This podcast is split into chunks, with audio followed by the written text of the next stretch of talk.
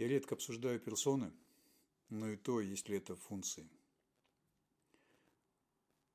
События в Казахстане, многие спрашивают про елбасы. Я не занимаюсь реакцией, обсуждением прошедших событий, но с точки зрения антропогенеза отвечаю про всех елбас.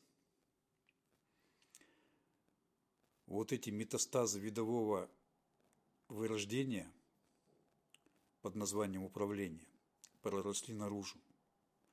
Организм умирает. Здесь хирургия не поможет. Уже все проросло. Тело не способно ни рожать, ни воспитывать. Тело умирает. Дегенерация власти имеет признаки. Основной признак – это жадность. Вот если видишь жадного человека – дегенерат. Дальше вы знаете. Крайняя форма адаптации – дегенерация, крайняя форма дегенерации – вырождение. Вот как из советского пионера, как из советского пионера вырастают елбасы. Причем это все было на наших глазах. Назарбаев мог стать собирателем земли русской.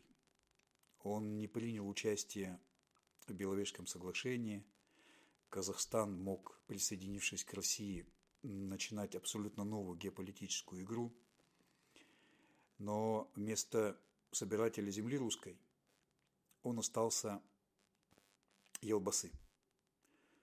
Собирать землю русскую вакансия пока свободна. Есть еще вакансия остаться личностью в истории, а не остаться елбасой.